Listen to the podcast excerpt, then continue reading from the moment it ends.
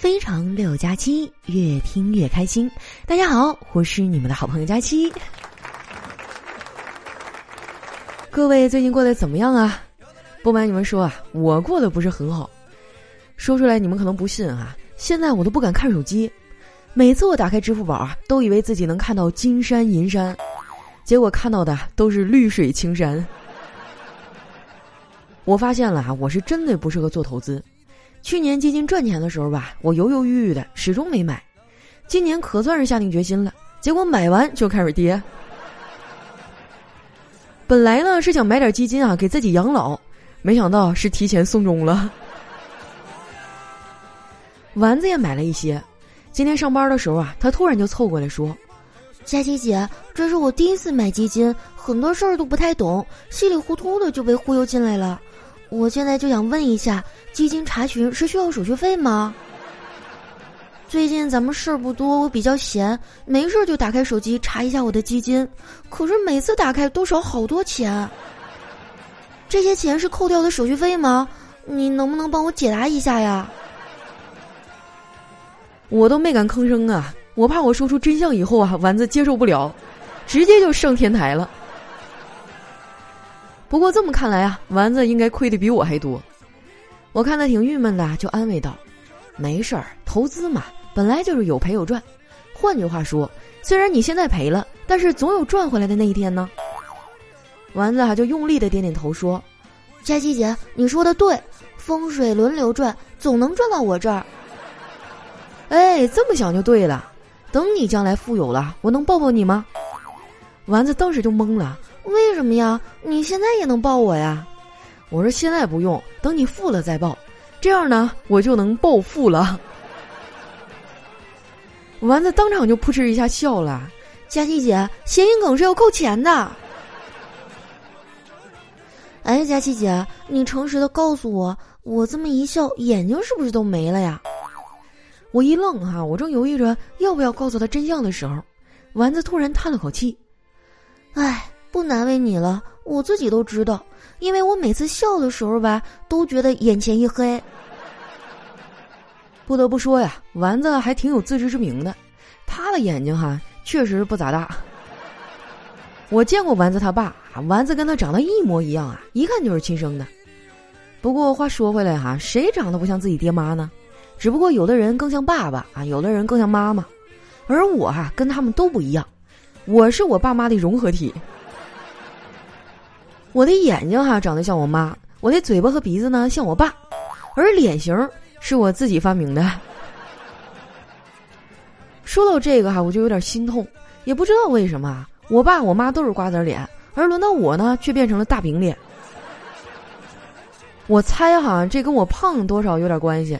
我瘦的时候呢，其实，啊，算了哈，我也不知道我瘦的时候什么样。昨天呢，我就听了一下早期的《非常六加七》的节目。发现那个时候的我啊，就已经在减肥了。这么说来啊，减肥似乎是我这么多年来唯一一直坚持在做的事儿。我的减肥历程啊，可以用一首歌来形容。我这个年纪的人应该都听过哈，陈奕迅的那首《十年》。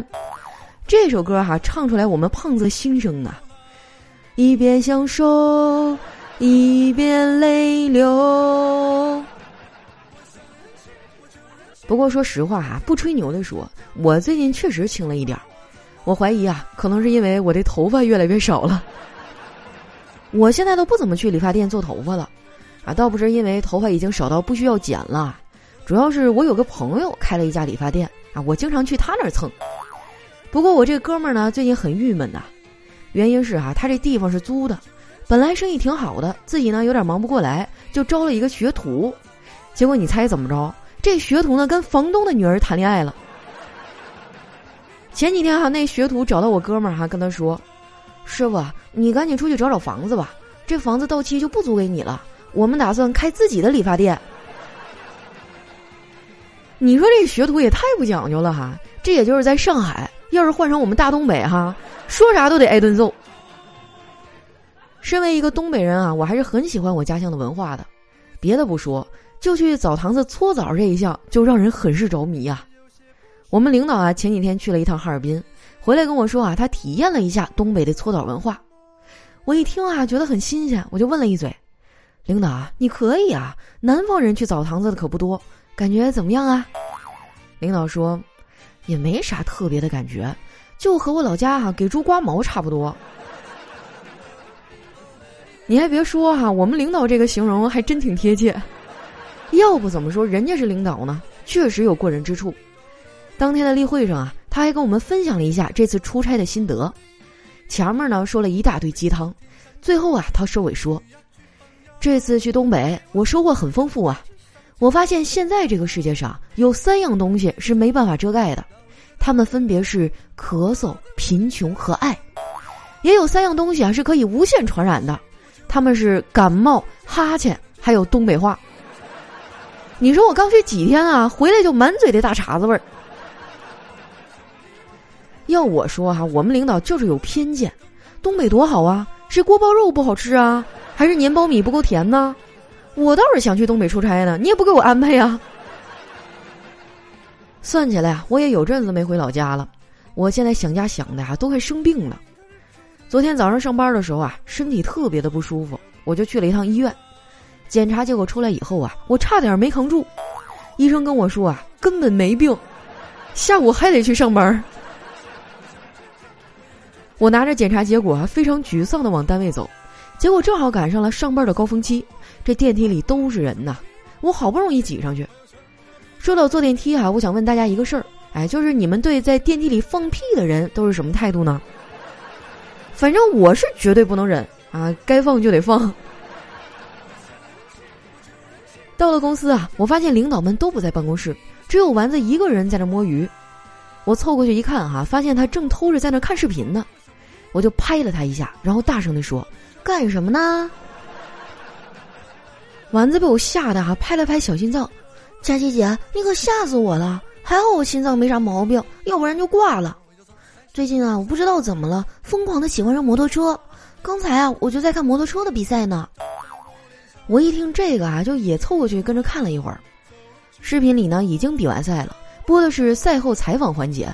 记者问：“恭喜您啊，获得这次摩托车中国赛区的总冠军。您之前是在哪里培训的？为什么能这么厉害呢？”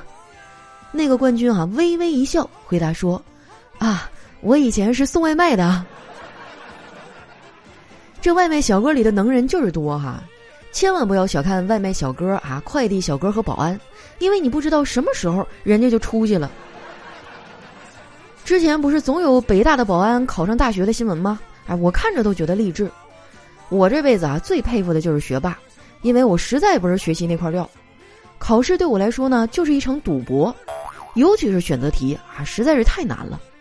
我还发现一规律，如果一道题呢我选了 A。啊，但是觉得 B 呢好像也对，我要是不改啊，正确答案就是 B。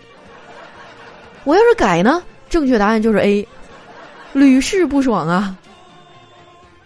不过你们别看我是个学渣啊，我找的对象呢都是学霸。我的初恋男友哈一直都是我们年级第一，最后考上北京的一所医科大学，并且还考上的是本硕博连读的那种。他最大的特点啊就是非常的矫情。上大学的第一年啊，差点因为住宿条件不好退学了。他委屈的跟我说：“佳佳，你知道吗？来了这儿，我才终于明白什么叫做生不如死，那就是停尸房有空调，而我们寝室却没有。”他呢是个特别聪明的人，业余时间呢还当过黑客，也不知道他咋想的，可能是觉得好玩吧。当黑客期间啊，他还恶作剧啊，搞过一家网络公司。对方呢被他折磨疯了，通过技术啊怎么都找不着黑客在哪儿，但是每隔二十分钟服务器就会崩溃一次。后来经过反复的调查呀，才发现，让他们头疼的黑客呢也没做啥高难度的操作，就是花钱买通了保安，让保安每二十分钟拔一次网线。后来毕业以后啊，我们俩就各奔东西了，那个时候我还挺难过的啊。分手以后啊，就把他所有的社交账号都给拉黑了，我还把他啊落在我这儿的外套扔在了垃圾站，因为我觉得既然分了嘛，就应该断的干净一点儿，这样哈眼不见心不烦，一了百了。结果谁想到啊，那件衣服被保洁大爷给捡去了。后来好长一段时间啊，大爷都穿着那件衣服在我的眼前晃来晃去，看得我老过瘾了。最让我生气的是啊，我哥居然也有一件一模一样的衣服，说是什么今年最新款啊？我说你把它扔了吧，我哥还不，美其名曰哈锻炼我的心理承受能力。你说他多损啊！我跟你说哈，以前的我哥那真的是要多损有多损，后来遇见我嫂子，他才收敛了一点儿。那句老话说得好哈，一物降一物。我嫂子这两天出差。我哥啊，就像脱了缰的野马一样，天天出去撒欢儿。就昨天没出去，还遇到了查岗。我嫂子上来就问我哥：“你在哪儿呢？”我哥镇定地说：“我在家呀。”“哦，是吗？那你告诉我，冰箱里有几个土豆啊？”我哥一边打开冰箱啊，一边说：“两个。”我嫂子又问：“那茄子呢？”我哥说：“也有两个。”那青椒呢？哎，这你得等我一下哈，我数数，一二三四啊，四个。我嫂子愣了一下，说：“那行，那你炒个地三鲜吧，我马上就要到家了。”放下电话，我哥开始疯狂的收拾屋子。我无奈的说：“哥呀，来不及了，你还得做地三鲜呢。”我哥说：“那咋整啊？要不你帮我收拾一下？”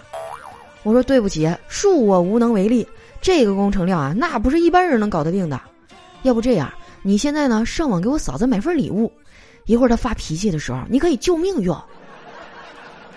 我哥听完啊，觉得这主意不错，就用我的返利公众号啊买了一瓶香水儿，算下来啊省了二十多块钱。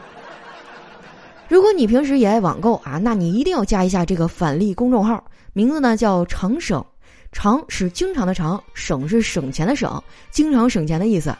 如果说这两个汉字不好找啊，你可以直接在搜索栏搜索“丸子幺四九”，丸子的字母全拼啊，加上数字一百四十九，输入完之后呢，点击下面的搜一搜就能找到了。像什么淘宝、京东、拼多多、饿了么、美团啊，都能用。没关注的朋友哈，赶紧去关注一下。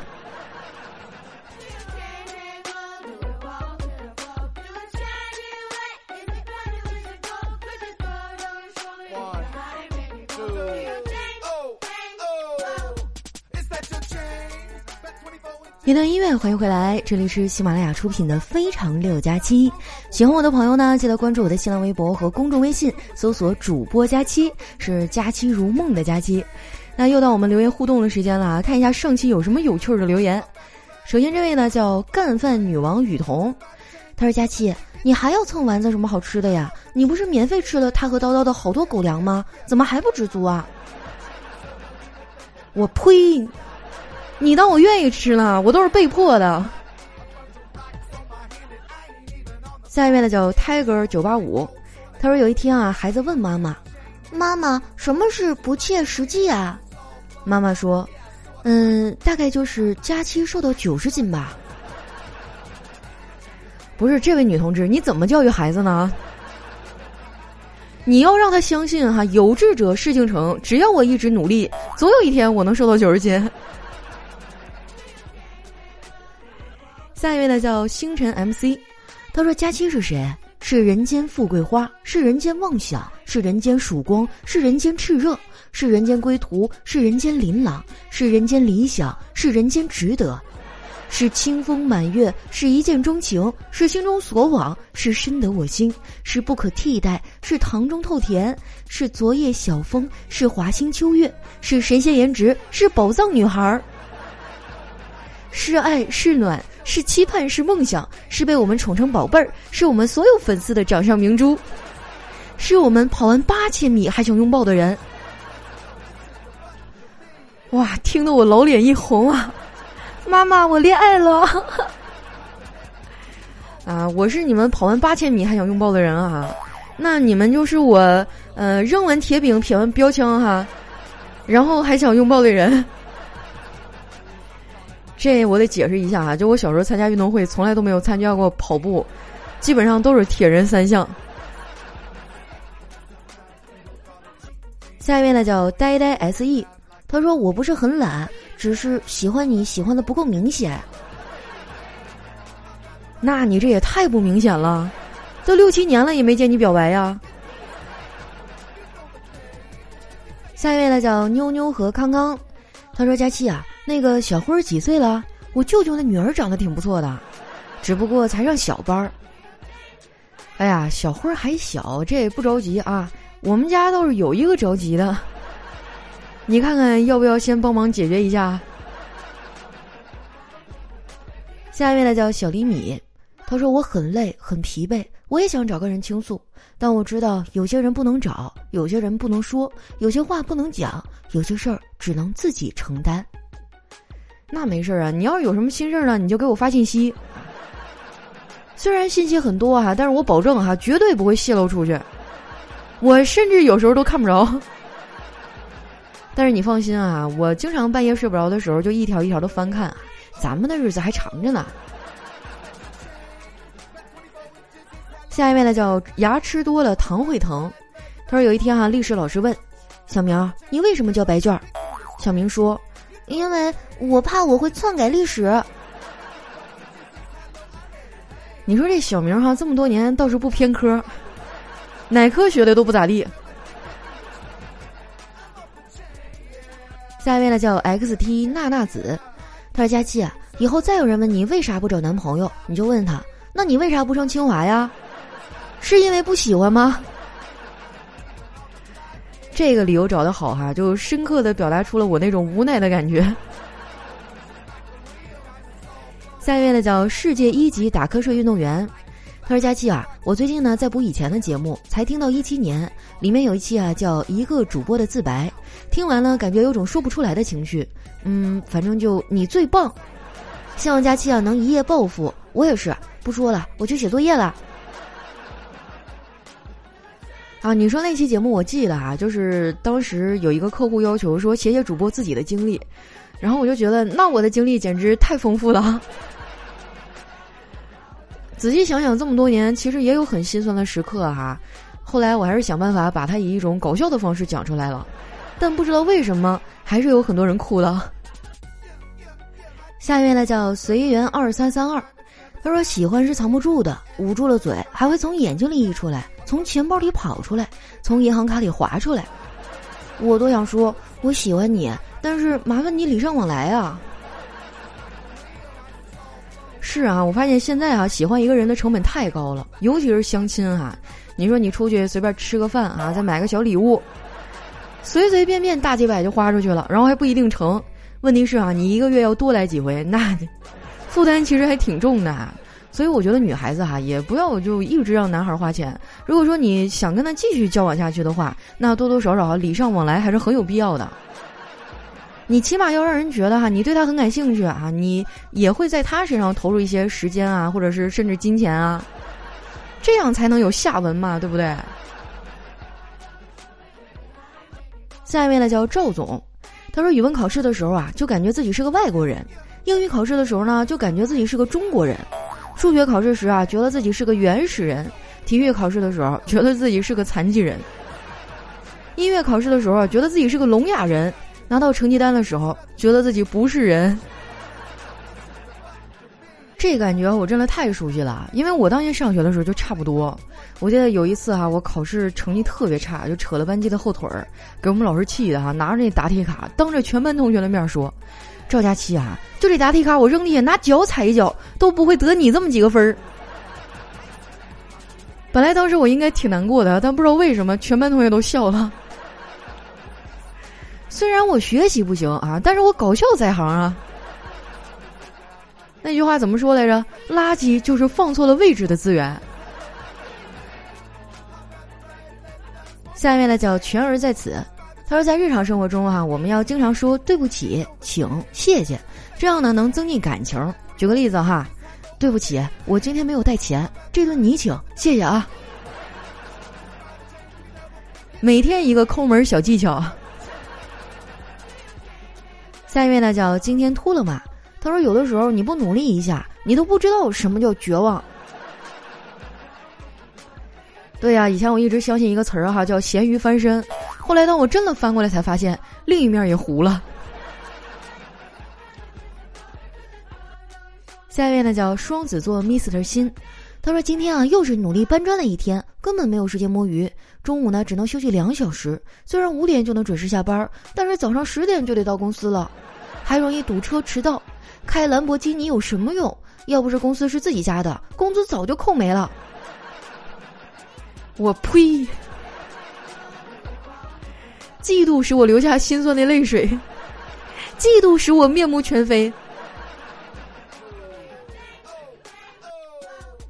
下面呢叫特爱佳期一三一四，他说小妹儿哈长得娇小萌萌的，但是很能吃。昨天呢去一家拉面馆吃面，面呢分大碗、中碗和小碗，然后老板就推荐啊说要小碗。基于对自己饭量的清醒认识啊，小妹儿就坚持要了大碗。老板看他吃完了就特别的惊异。